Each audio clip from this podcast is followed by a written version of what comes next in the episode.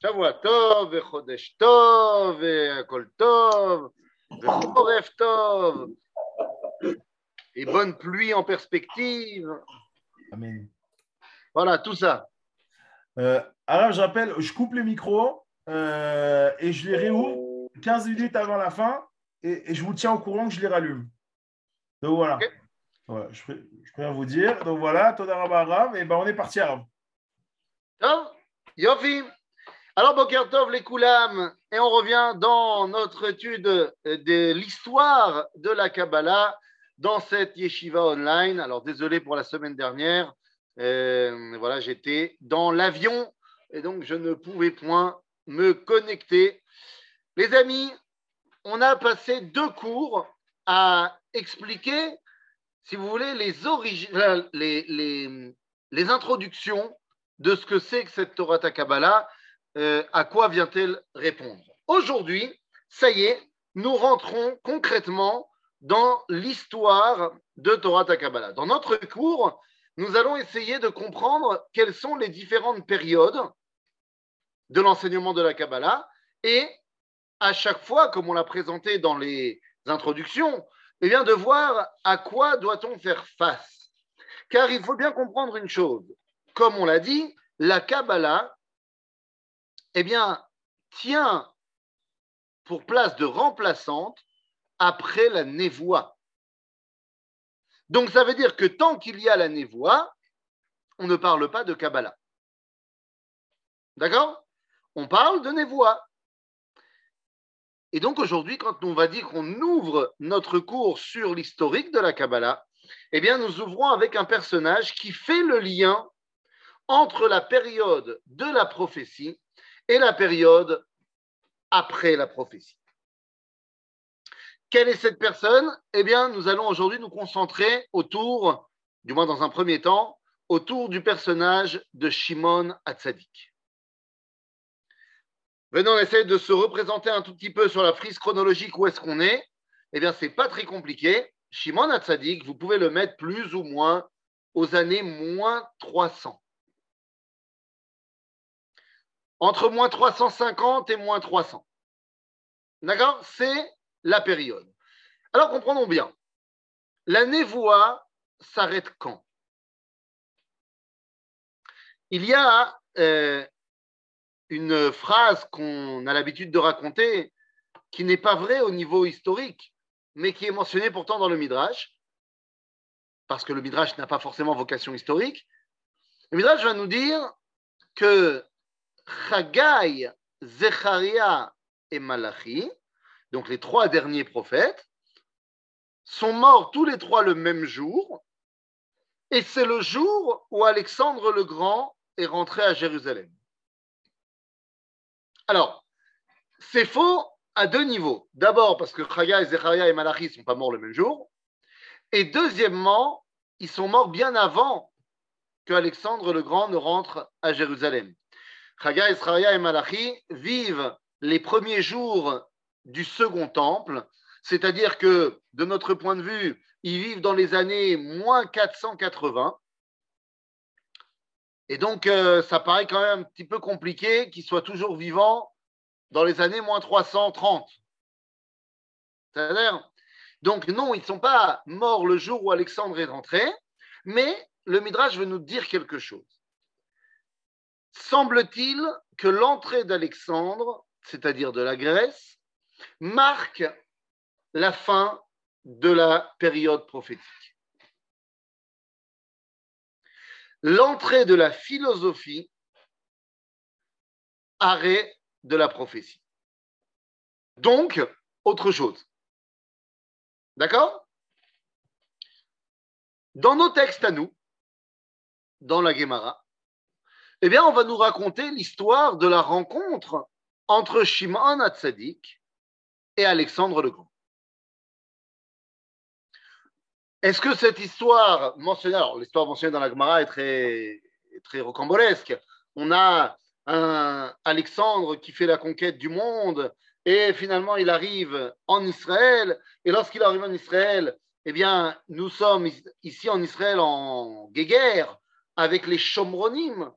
Et alors que les Shomronim ont préparé une euh, délégation pour aller voir Alexandre, lui demandant de détruire le Beth Amikdash, eh bien, Shimon Hatzadik a précédé les Shomronim et vêtu de ses habits de Kohen Gadol, il vient voir Alexandre, il vient à sa sortie, à côté là-bas de euh, Apollonia, et il va se, il va, il va aller l'accueillir en fait. Et Alexandre, nous dit la Gemara, que lorsqu'il l'a vu, s'est prosterné devant lui. Ah, tous les conseillers d'Alexandre ne comprennent pas pourquoi tu te prosternes devant un juif qui arrive? Mais il vous ne comprenez pas, à chaque fois qu'on fait la guerre, la veille de, des combats, je fais un rêve et je vois une silhouette qui me bénit et qui nous protège pour gagner les combats. Jusqu'à aujourd'hui, je ne savais pas qui c'était. Eh bien, c'est lui. Et voilà, et donc grande rencontre entre les deux. Finalement, Alexandre écoute la doléance de Shimon Hatzadik qui lui demande non seulement de ne pas détruire le Beth Amikdash, mais de s'occuper du Mikdash des Shomronim. Alexandre dit OK, et en reconnaissance, eh bien, Shimon va donner l'ordre que cette année, tous les enfants qui naissent s'appelleront Alexandre ou Alexandra. Et c'est ainsi que le nom Alexandre est rentré dans le peuple juif. OK? Ça, c'est tel que c'est mentionné chez nous.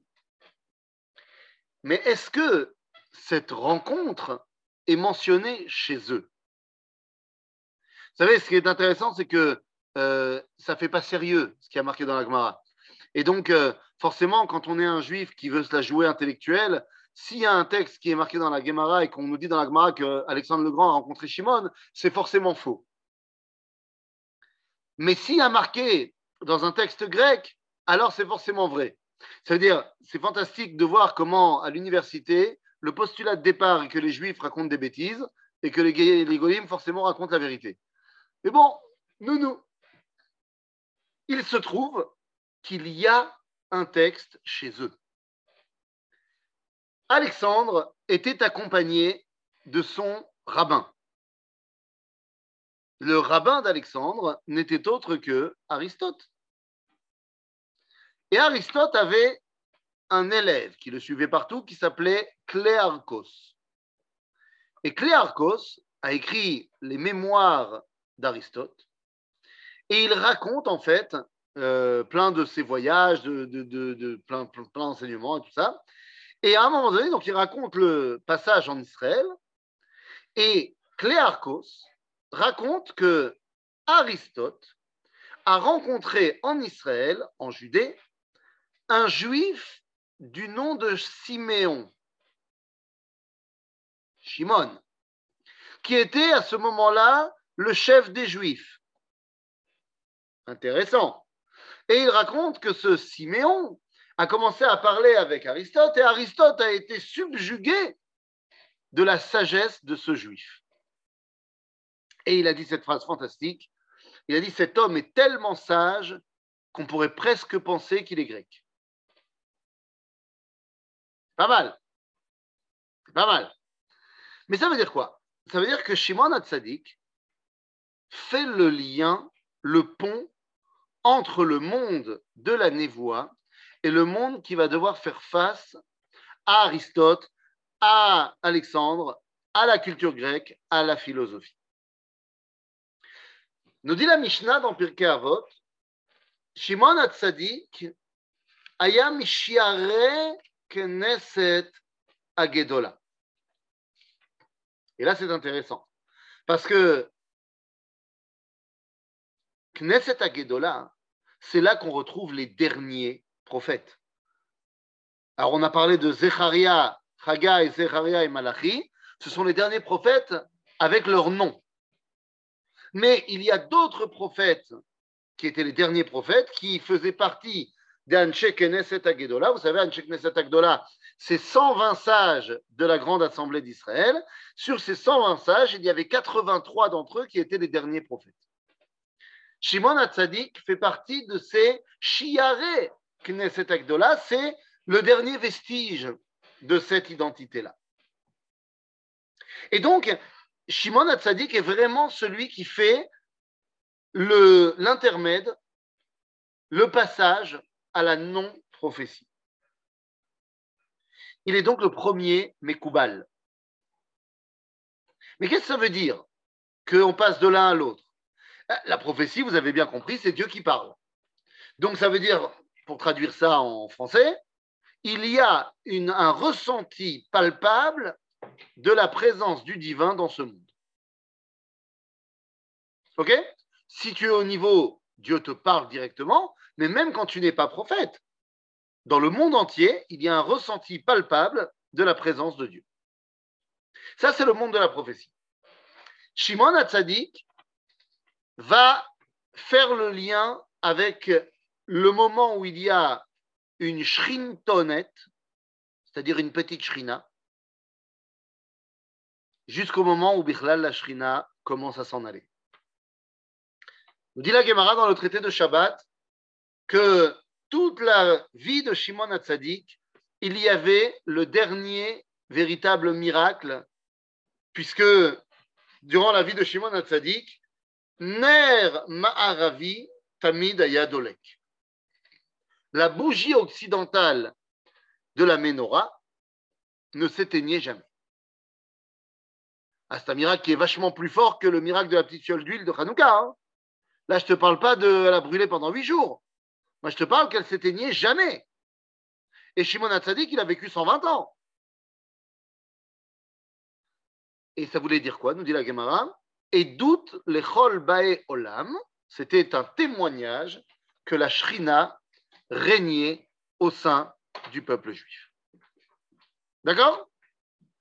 Donc, Shimon Hatzadik fait véritablement ce lien-là. Il y a encore un dernier témoignage de la Shrina qui est dans le peuple juif, mais où est-ce qu'elle est plus? Et oui, si maintenant la Shrina elle est dans le peuple juif, où est-ce qu'elle est plus? Elle est plus dans le monde. C'est-à-dire que nous, à l'intérieur du Beth Amikdash et après du Beth Amidrash, on ressentira encore une connexion avec Dieu Herchéou, mais là où Dieu était palpable dans le monde, eh bien maintenant, il ne l'est plus.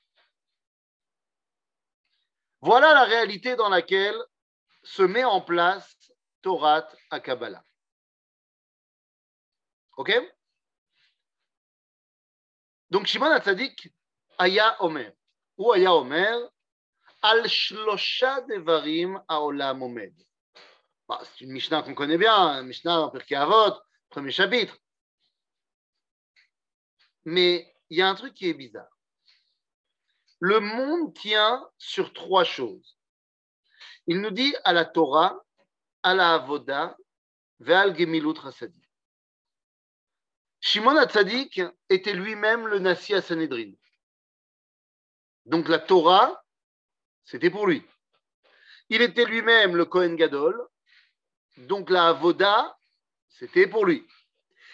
Et en tant que responsable du peuple juif, il était également euh, responsable de ce qu'on appelait l'Ishkat Rasha'in. L'Ishkat Rasha'in, c'était la grande coupa de Tzedaka euh, du Ham Israël.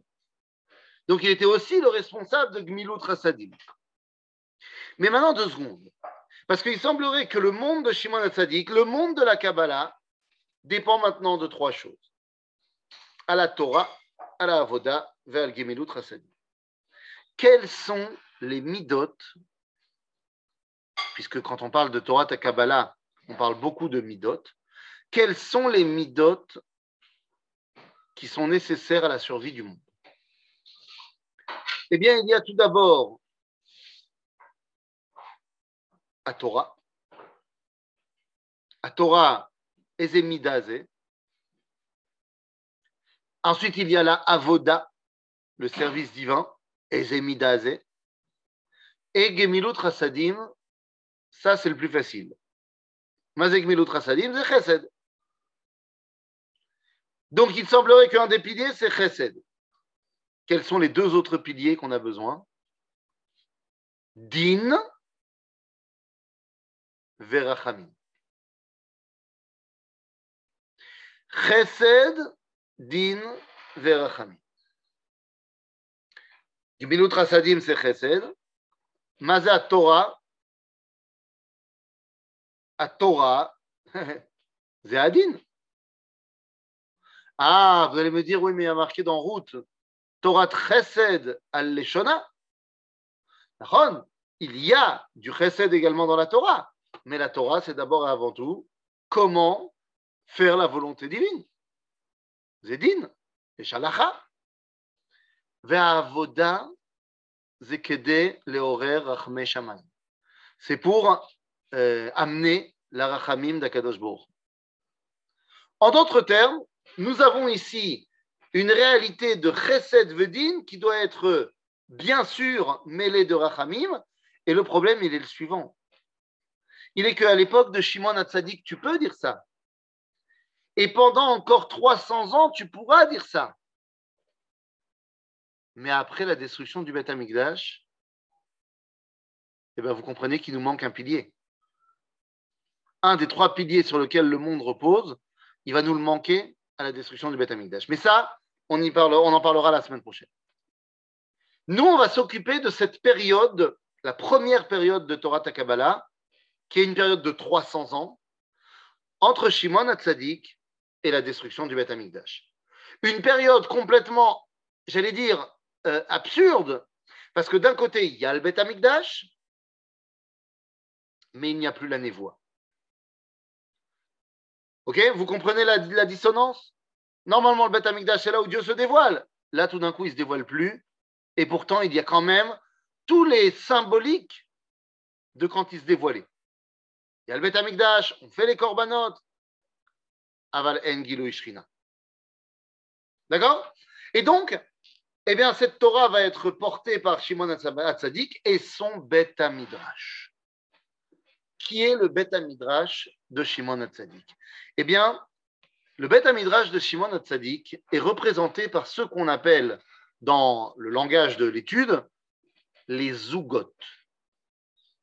Toute la période des zougotes, c'est la première période de Torah Takabala qui nous intéresse, à savoir, on a dit, ces 300 années.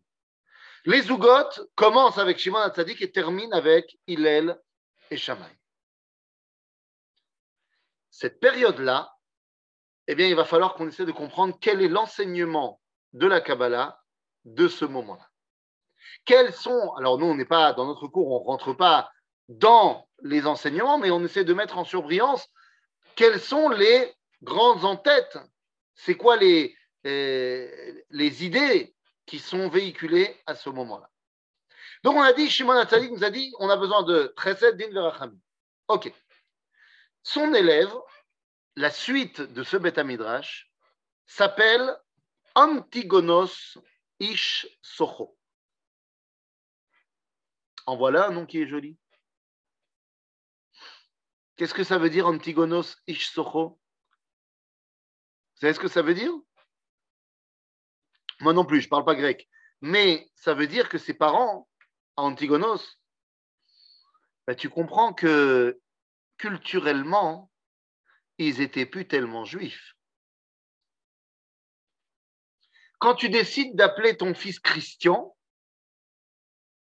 ou Jésus, ou James, ou Richard, ou Didier, ou Albert, le cinquième mousquetaire, eh bien, ça veut dire que l'influence culturelle dans laquelle tu vis n'est plus celle du peuple juif. Ça ne veut pas dire que tu ne peux pas devenir un grand sadique, mais d'abord, il faut être conscient de la réalité. Quand tu décides d'appeler ton fils Paul, bah, tu es baigné de culture chrétienne. C'est comme ça. Non, peut-être que tu n'as pas le choix. Hein. Je n'accuse personne. Mon papa s'appelle Paul. Mon papa s'appelle Éric Paul. Maintenant, pourquoi il s'appelle Éric Paul, mon papa? Parce que Éric, euh, je sais pas, mes, mes grands-parents, ils aimaient le mot Éric. Mais pourquoi Paul? Parce qu'ils voulaient l'appeler Paltiel, au nom de son grand-père. Sauf que Paltiel, à l'époque en France, on ne pouvait pas donner ce nom-là parce qu'il fallait donner un nom du calendrier. Donc ils ont dit qu'est-ce qui ressemble le plus à Paltiel? Paul. Nounou. Mais Paul, c'est aussi euh, le fondateur de christianisme. Donc évidemment qu'on est dans une ambiance culturelle qui est la nôtre quand on est en France, par exemple. Eh bien, Antigonos Ish Socho, il vit dans cette ambiance-là où l'hellénisme, la culture grecque est partout. mais quel va être son enseignement? Parce que ça n'empêchera pas de devenir un Talmud Rachab énorme et de devenir le successeur de Shimon HaTzadik. Mais quel est son enseignement? On a dit Chesed Din Verachamim, mais il y a une autre chose fondamentale qu'on va commencer à évoquer à partir de cette période. Antigonos nous dit la chose suivante.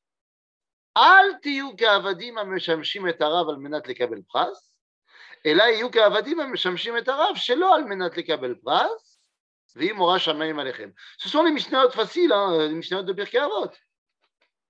Mais il nous dit quoi Ne soyez pas comme ces serviteurs qui servent leur maître pour recevoir un salaire.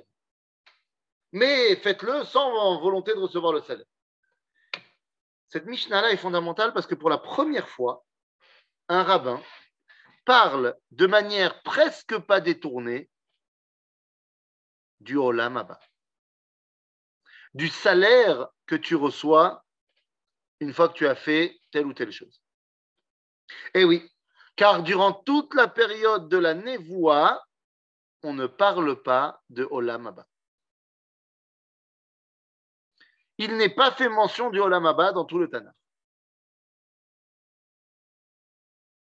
C'est incroyable. Comment ça se fait qu'on ne nous parle pas du Olam dans le Tanakh? C'est quand même un, élément fondamental du judaïsme. On ne nous en parle pas. Nous dit le Rambam, on ne nous en parle pas parce que c'est difficile à comprendre. On ne peut pas comprendre ce que c'est le Olam donc on ne va pas parler d'un truc qu'on ne comprend pas. Tov, Dire Rabbi Yehuda Levi, on ne nous en parle pas parce que ce n'est pas important. Parce que Dieu veut qu'on le dévoile Baolam Azé. Donc ce n'est pas la peine de parler du Olam Abba. Alors comment ça se fait que Antigonos commence à en parler? Eh bien il commence à en parler pourquoi? Parce que Olam Azé à leur époque devient pourri. Ils sont en exil. Donc, comme ils sont en exil, alors il faut se rattacher à quelque chose qui n'est pas Olamazé. Et donc, Torah Takabala va se rattacher à une dimension qui n'est pas celle que nous vivons à ce moment-là. Vous allez me dire, bah, attends, on est parti en exil à Babylone. Pourquoi ils n'ont pas parlé du Olamaba à ce moment-là? Parce qu'il y avait encore la névoie. Echeskel, Chagai. D'accord? Donc, Shimon Hatzadik et Antigonos Ish vont, poser les bases de cette réalité où on a le Beth Amikdash, mais on n'a pas la névoie. Il faut donc se rattacher à quelque chose d'autre. D'accord? Fatkan, on est bon? Yofi. Et nous avons donc maintenant 200 ans de Chachamim qui vont essayer toujours de garder le même cave, la même ligne directrice jusqu'à Ilel et Shamaï. Et quelle est cette ligne directrice? Apnim. Leachnis Penima. Toute la Torah, le dévoilement, ne peut pas avoir un retentissement extérieur mais il est intérieur. On va construire à ce moment-là l'intériorité. À commencer par Yosef ben Yochanan et Yosef ben Yoézer, les successeurs de, Shimon, de Antigonos. D'ailleurs, toute la période des Zougotes sera marquée parce que le patron des Zougotes, Shimon avait dit Chesed, Din, Verachamim. Et donc, dans chacun des Zougotes, ils vont par deux, L'un sera Midata Chesed, l'autre sera Midata Din, et de leur ensemble sortira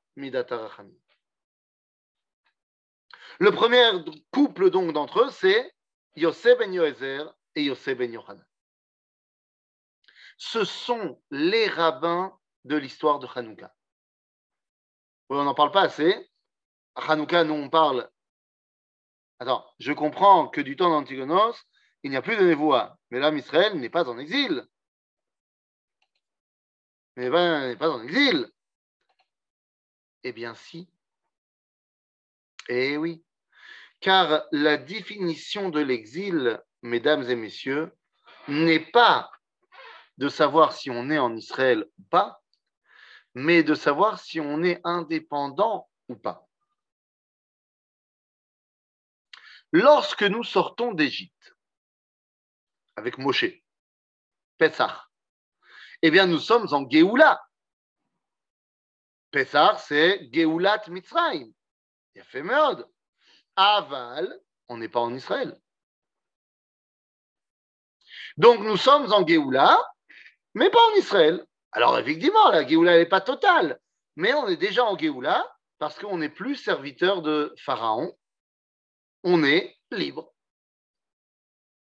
indépendant. À l'époque de Hanouka, avant Hanouka, bien sûr, hein, je parle à l'époque d'Antigonos, vous m'avez demandé.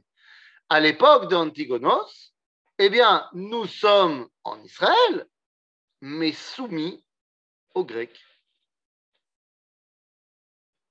D'accord? Donc, il n'y a plus cette dimension de Géoula. Nous sommes en exil. Effectivement, effectivement, après Hanouka et la victoire de Hanouka, on sort d'exil. Donc, si vous voulez, l'exil prend fin plus ou moins dans les années moins 160. Et on va retourner en exil. Attendez deux secondes. On va retourner en exil avec sous les Romains. Lorsque les Romains vont arriver et vont annuler l'indépendance juive, eh bien, on va retourner en exil. Après la dynastie hérodienne, on retourne en exil, plus ou moins dans les années 30. Quelqu'un me demande aujourd'hui, sommes-nous aujourd'hui indépendants? Eh bien, la réponse est bien sûr que oui. Bien sûr que oui. Mais la question n'est pas euh, au niveau euh, sentimental. La question, on, est, on ne se pose des questions qu'au niveau halachique. Au niveau halachique, qu'est-ce qui détermine l'indépendance, la souveraineté? Eh bien, nous dit le Rambam dans Ilchot Gezela Ve'aveda, au chapitre 5, que ce qui détermine l'indépendance, la malchoute, c'est la monnaie et l'armée. C'est-à-dire, si tu décides de la monnaie et que c'est toi qui décides de quand sortir en guerre ou pas, alors ça s'appelle malchoute. Ainsi donc, eh ben, on est en malchoute depuis 1948, puisque c'est la Banque d'Israël qui imprime le shekel et c'est l'État d'Israël qui m'envoie en milouim.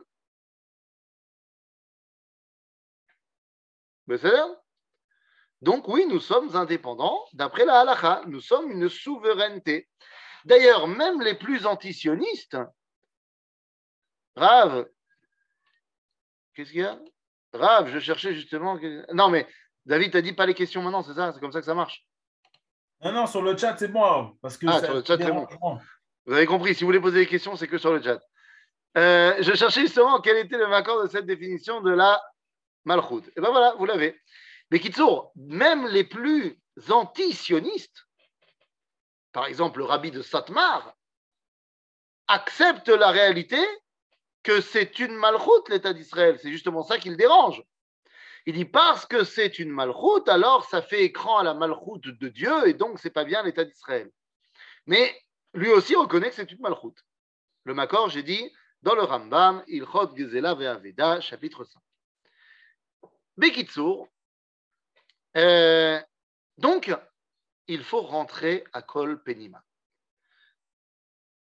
Yosef Ben et Yosef Ben Yochanan nous disent de rentrer Torah, Avoda, à l'intérieur de la maison. Beitvad. Ou alors Yei Beitra Patuach. C'est-à-dire que la construction se fait à l'intérieur de la Baït. À Baït, et je ne vais pas rentrer là-dedans plus euh, en profondeur, ça vous demanderait euh, au mais à Baït, c'est ce qu'on appelle Abina, c'est-à-dire la capacité de faire le tri. Abina, c'est le, mot bina, c'est le féminin du mot Bein. Bein, ça veut dire entre. Ce qui veut dire en français le discernement. Et donc, quand tu rentres à la maison, eh bien, la maison te permet de faire le tri entre les, différents, euh, les, différentes informations que tu as reçues à l'extérieur. C'est-à-dire Zéabina.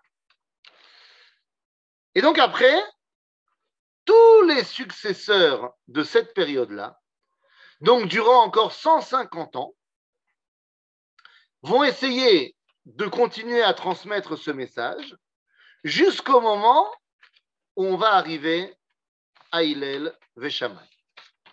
D'abord, moi je pense qu'il faudrait. Euh, euh, c'est pas cool ce qu'on a fait à Hillel et Shamaï. Parce que rappelez-vous quand même que le mot chamailler vient de Shamaï. Mais ils ont mauvaise presse, Hillel et Shamaï, parce qu'en vérité, combien de machlokot y avait-il entre Hillel et Shamaï Combien de fois se sont-ils chamaillés? Alors, d'après le Talmud de Babylone, 3, et d'après le Talmud de Jérusalem, 4. Ça va, c'est pas non plus euh, la folie. C'est vrai qu'entre Beth Hillel et Beth Shamaï, alors là, il y a des marlocots toute la journée. Mais Hillel et Shamaï, non. Par contre, ce qu'il ne faudrait pas oublier, c'est que Shamaï n'a pas été la première chavruta de Hillel. Eh oui, Hillel avait d'abord un premier partenaire d'études. Le premier zoug de Hillel s'appelait Menachem. Personne ne le connaît celui-là. Nous dit la Gemara, Menachem Yatsa Venichnas Shamay. Mazé Menachem Yatsa, où est-ce qu'il est parti? Yatsa le Avodat Melech. C'est-à-dire ce Menachem eh ben, est devenu, euh, comment dire, le consultant juif euh, auprès des Romains. En d'autres termes, il est devenu un juif de cour. Shamaï devient la bar de Hillel. Et là, nous sommes à une époque, j'allais dire charnière, mais en fait, nous sommes à la fin d'une époque. Nous sommes juste avant la destruction du Beth Amikdash. Si vous voulez situer les années, Hillel, c'est plus ou moins les années zéro. D'accord? Donc nous sommes la génération juste avant la destruction du Beth Amikdash. Ceci étant dit, le Beth Amikdash à ce moment-là représente une contradiction terrible. Et c'est ça que je veux que vous compreniez bien pour comprendre l'ambiance de la Kabbalah de cette époque. Il y a une contradiction terrible à l'époque de Hillel et Shaman. Lorsque euh, lorsque, comment il s'appelait? Ah là là. Euh, ah, le premier philosophe. Ah là là, comment il s'appelait? Euh, Thalès. Voilà, Thalès. Lorsque Thalès rentrait dans le Panthéon, le Parthénon de Athènes, il disait Kalos, Kalos, Kalos. Au même moment, Ezra, à Sofer, rentrait au Beth Amikdash et disait Kadosh, Kadosh, Kadosh. Alors, Kadosh, on sait ce que ça veut dire. Enfin, même si on ne sait pas trop, on sait que c'est en lien avec Dieu. Mais ça veut dire quoi Kalos? Ça veut dire c'est beau. C'est beau. C'est beau. Il y a dans la philosophie grecque une séparation claire entre l'extériorité et l'intériorité. Chez nous, on sait très bien que la névoie, elle fait se relier extériorité et intériorité. Torah ta Kabbalah, hein, dans la première période qui est la nôtre, celle qu'on est en train d'étudier, elle va justement, on a dit, ramener tout à l'intérieur. Et c'est ça, cette dichotomie terrible qu'il y a au moment de Hillel et Shammai. Le Beth Amikdash et d'une beauté qui dépasse tout ce qu'on peut imaginer. Puisque Hillel et Shammai, c'est juste après les grands travaux de Hérode. Ce qui veut dire que là, on a eu un Beth Amikdash qui a été rénové, un truc de fou. Nous dirons nos sages, celui qui n'a pas vu le temple de Hérode n'a pas vu une belle construction de sa vie. C'est magnifique le Beth Amikdash de Hérode. En termes de kalos, zekalos. Aval, il n'y a plus du tout de Shrina dans ce Beth Amikdash. La Keuna est corrompue. Les Kohanim Gdolim achètent leur Keuna Gdola Rome. La situation est terrible. L'intériorité est complètement euh, inexistante, mais on est au niveau extérieur en mode waouh. Il et les Shamaï font face à cette réalité-là. Et leur Torah est la suivante. Encore une fois, on n'est pas là pour parler de la Torah de la halacha. Ce n'est pas notre cours. Il y a des machlokot ilchatit entre Hillel et Shamaï. Mais ça, c'est la Torah Shebéalpé. Ce n'est pas la Torah Tassod. Quelle est la machloquette écronite entre Hillel et Shamaï La machloquette écronite entre Hillel et Shamaï est la suivante. Nous dit Hillel, vous la connaissez, Eve mitalmidav shel Aaron. Oev shalom verodev shalom, Oev et abriot, umekarvan la Torah. Hillel Azaken Oev shalom verodev shalom, et soit parmi les élèves de Aaron. Aaron, zechesed. Aaron Zechesed. Et grâce au Chesed, tu peux arriver à Shalom. Shalom, c'est l'un des noms d'Akadosh Baruch Shammai, lui, te dit Ase Toratra Keva. Et mort meat, ve'ase arbe, al piadin. Ne te perds pas en blabla. Rappelez-vous de cette autre marloquette entre les deux. Enfin, ce n'est pas une marloquette euh, euh, au niveau de la halakha, mais au niveau de la vision du monde. Rappelez-vous de ce goy qui est venu voir Shamaï et qui lui a dit Enseignez-moi toute la Torah quand je suis sur un pied. Shamaï, il l'a dégagé. Et pourquoi il l'a dégagé? Parce que Alpiadine, Zelomatim, ça ne marche pas. Et il lui dit quoi? Il dit tout ce que tout ce que tu ne voudrais pas qu'on te fasse, ne le fais pas à autrui. Le reste n'est qu'un commentaire. Le reste n'est qu'un commentaire. Zélodine, Nachon, Zechesed.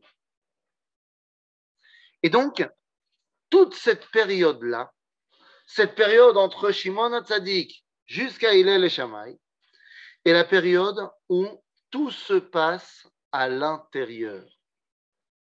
On ne peut plus avoir d'influence avec l'extérieur, on ne peut même plus avoir de contact avec l'extérieur. Il faut bien comprendre que les 150 ans entre la guerre de Hanouka et l'arrivée des Romains, c'est une période, durant la période hashmonéenne, où l'influence juive à l'extérieur n'est pas là.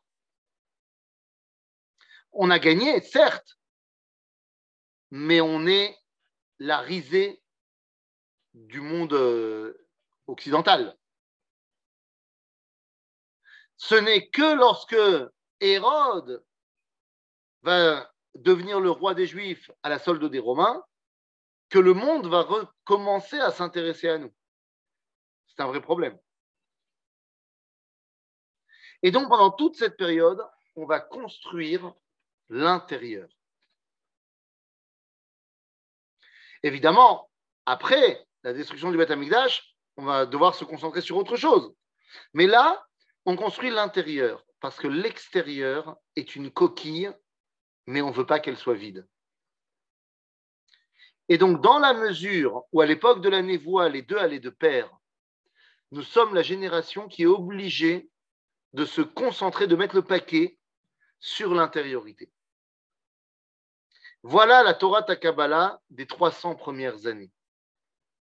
Comment est-ce que Chesed, Din, Verachamim se concrétise à l'intérieur de la maison d'Israël? Ce n'est pas le moment de sortir à l'extérieur, c'est le moment de construire son intériorité. Peut-être aussi que les premiers Mekoubalim qu'on vient d'évoquer ont bien compris que dans quelque temps, ils vont être éparpillés à l'extérieur. Peut-être que Berouar Kocham, ils ont bien compris que d'ici quelques années, l'exil de Rome va frapper et là, eh bien, tout le monde partira en exil un peu partout. Et donc, on sera complètement à l'extérieur. Si tu n'as pas un intérieur fort, alors lorsque tu pars en exil, tu vas complètement être décimé. Ainsi donc, la première période de la Kabbalah vient ancrer à l'intérieur du peuple juif qu'est-ce que c'est être un juif? Cette période marque aussi un manque d'unité peut-être. Pas encore. Dafka, à ce moment-là, euh, enfin, comment dire? Vous, quand vous parlez d'un manque d'unité, vous parlez de Sinatrinam qu'il y aura à l'époque de la fin du Second Temple. Ça, c'est Dafka après il est les Shamaï. Justement, on a dit Bet Hillel et Bet Shamaï commencent à se disputer pour tout et n'importe quoi. Mais il y a deux périodes. Il y a la période Shimon Hatzadik, il y a la période Hanouka, et il y a la période des 150 ans après Hanouka les 150 ans après Hanouka, il n'y a pas de problème d'unité dans le peuple juif. La période de Shimon Hatzadik, il n'y a pas de problème d'unité dans le peuple juif. La période de Hanouka, qui dure quand même 100 ans, là, il y a un vrai problème. Il y a un vrai problème, pourquoi? Bah Parce qu'il y a une grande partie des juifs qui veulent s'helléniser. Et dans la guerre elle-même de Hanouka, bah, on a tué aussi beaucoup de juifs. Eh oui, la guerre des Maccabim, euh, c'est bien gentil de dire qu'on a battu les Grecs, mais dans ces Grecs, il y avait beaucoup, beaucoup de Juifs qui se battaient aux côtés des Grecs. Ce qu'on appelle les, euh, Juifs mitiavnim. Ça, ça il ne faut pas l'oublier. Donc il y a eu cette période-là, mais je ne dirais pas que c'est un manque d'unité, je dirais que c'était vraiment une guerre fratricide parce que euh, certains avaient décidé d'abandonner leur judaïsme. Quand on parle de manque d'unité dans le peuple juif, c'est qu'on veut rester juif, mais la façon d'être juif qui est la mienne, c'est la bonne, et la tienne, c'est la mauvaise. Mais là, ce n'était pas le cas. il y en a qui ne voulaient plus être juifs, qui voulaient être grecs. Donc ça, c'est encore un petit peu différent. Mais le problème de Sinatrinam va arriver après, justement à cause de la fin du Beth Amikdash. Mais ça, nous serons obligés d'en parler la semaine prochaine et si j'en regarde euh, l'horaire, il est moins le quart, c'est le moment pour vous de rallumer vos micros. Voilà, vous pouvez rallumer vos micros. Euh, la, dictature est finie, on repasse en démocratie. Vous avez la différence entre la dictature et la démocratie, David? Euh, L'un c'est bien, l'autre c'est pas bien? Non.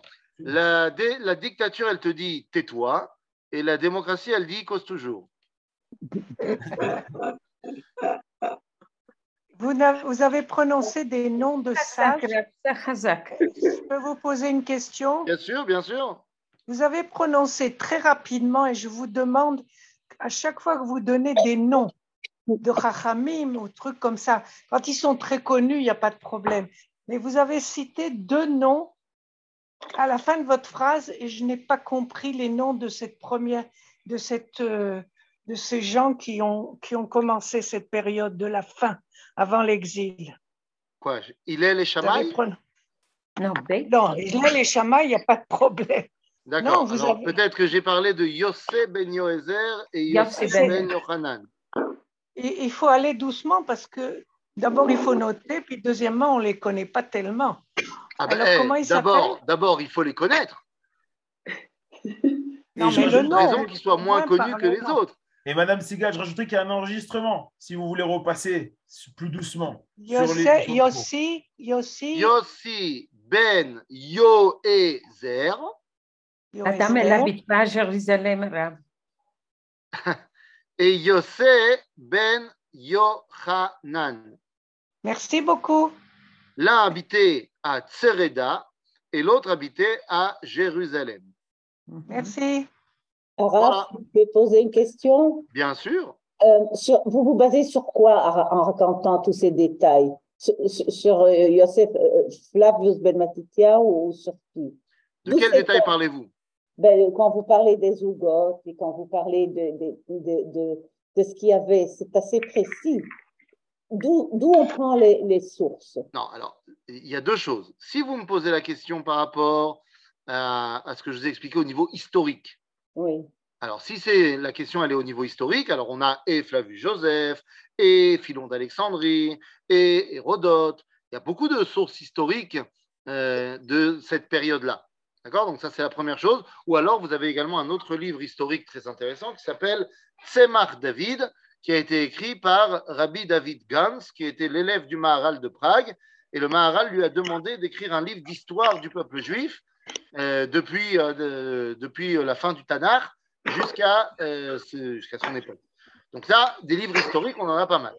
Maintenant, pour ce qui est des enseignements, eh bien, vous avez une partie d'entre eux dans la Mishnah de Pirkei Avot, mais c'est aussi euh, l'enseignement de la Torah, de la Kabbalah, euh, de génération en génération. oui, merci. De rien. Donc, c'est sûr, c'est sûr que C'est sur quoi? C'est véridique, c'est ce que je me demande souvent. Non, je vous mens. Non, j'ai pas dit ça. J'ai dit que, vous savez, euh, chaque chose qu'on dit aujourd'hui, c'est contredit par d'autres. Vous savez, euh, les gens sont Je vous invite à vérifier. Moi, je suis pas vérifiée, je vous fais confiance, mais je dis, euh, c'est tellement précis que ça fait... C'est étonnant, 2000 ans sont passés, ou 3000 ans, je ne sais pas combien d'années. euh, Encore une fois, euh, les textes qu'on a sont les textes qu'on a. Peut-être que les textes, eux, euh, ne sont pas véridiques. Peut-être que les sources qu'on a ont été euh, euh, édulcorées. Ça, je peux pas. il pas était contredit, il était contredit, Yosef Ben Matithia. Il n'était pas accepté par tout le monde. Alors, alors, attention, Yosef ben Matityahu, Flavius Joseph, il est énormément décrié quant à ses prises de position, mais par rapport à ses descriptions, pour l'instant, tout ce qu'on a pu, tout ce qu'on a pu vérifier de ce qu'il a écrit au niveau historique, c'est avéré exact. On n'a pas encore pu tout vérifier, mais de tous les textes qu'on a pu vérifier, que ce soit en termes de description, en termes de nombre, en termes de choses, eh bien, ça s'est avéré exact. Euh, donc, il n'y a pas de raison de penser qu'il ment pour le reste. Après, pour ce qui est de ses prises de position sur euh, est-ce que c'est bien les Romains ou pas bien les Romains, bah, ça, c'est son avis personnel. Oui, merci. De rien.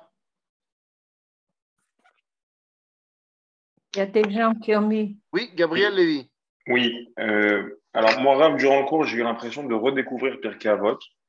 Euh, j'ai vraiment l'impression que finalement, c'est le, le début de l'enseignement de la Kabbalah. Alors que je vais un petit peu trop loin, mais est-ce que c'est ça finalement C'est les- Eh bien, c'est exactement ça. C'est-à-dire que Pirkei Avot est un. Enfin, on va dire pas Pirkei Avot.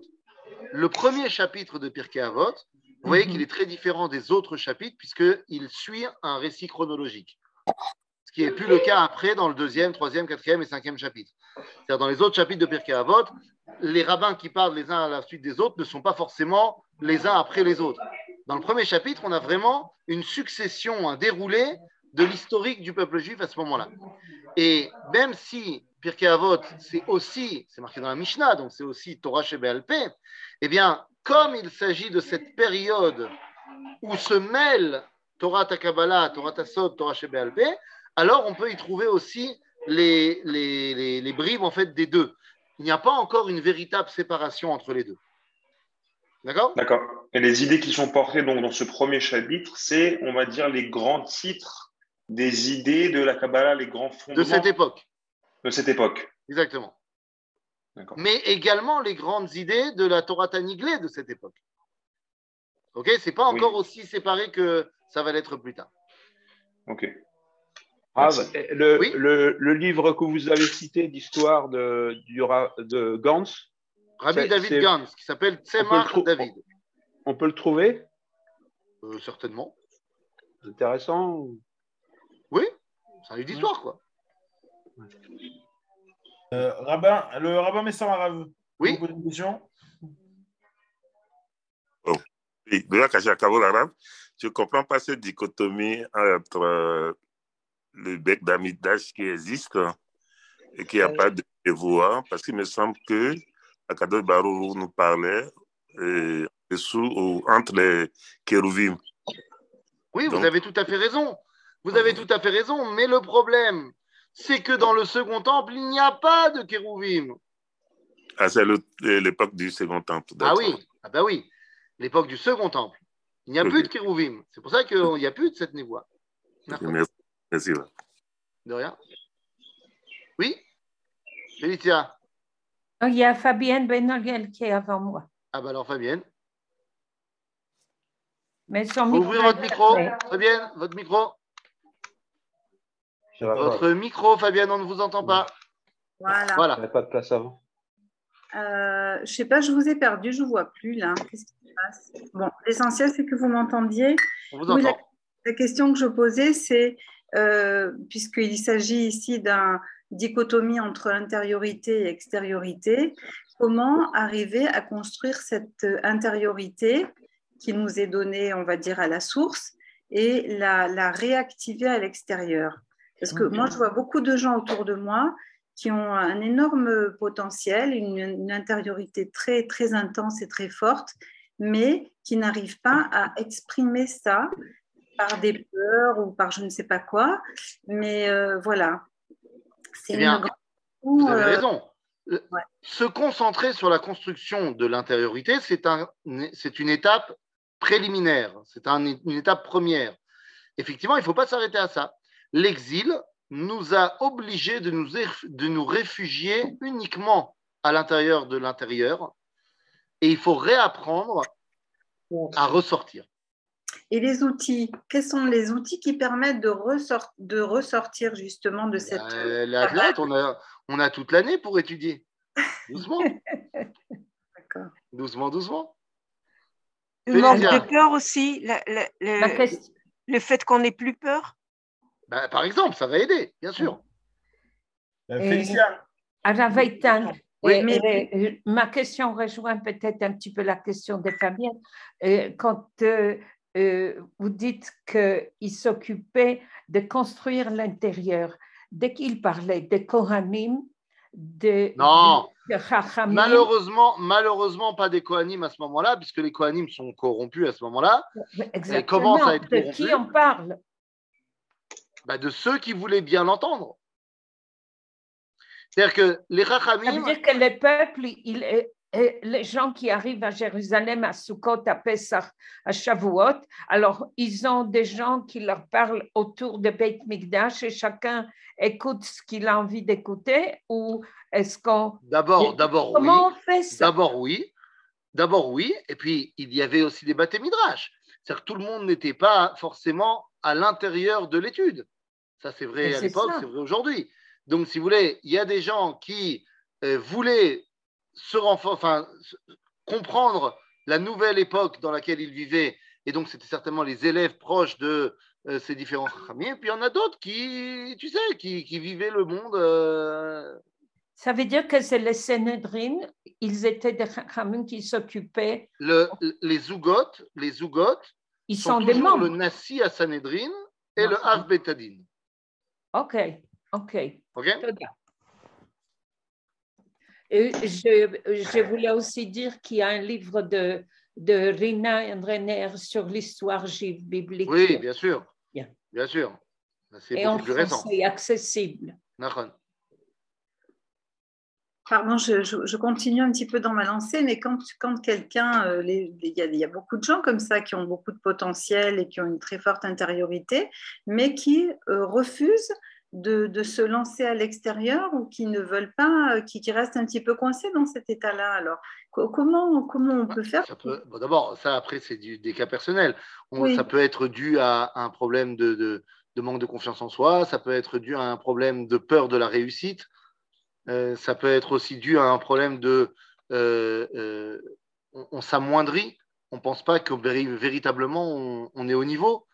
Mhm. Donc il y a plein de choses qu'il faut travailler, mais je pense que l'un des, trucs principaux sur lesquels il faut travailler, c'est morer à lève.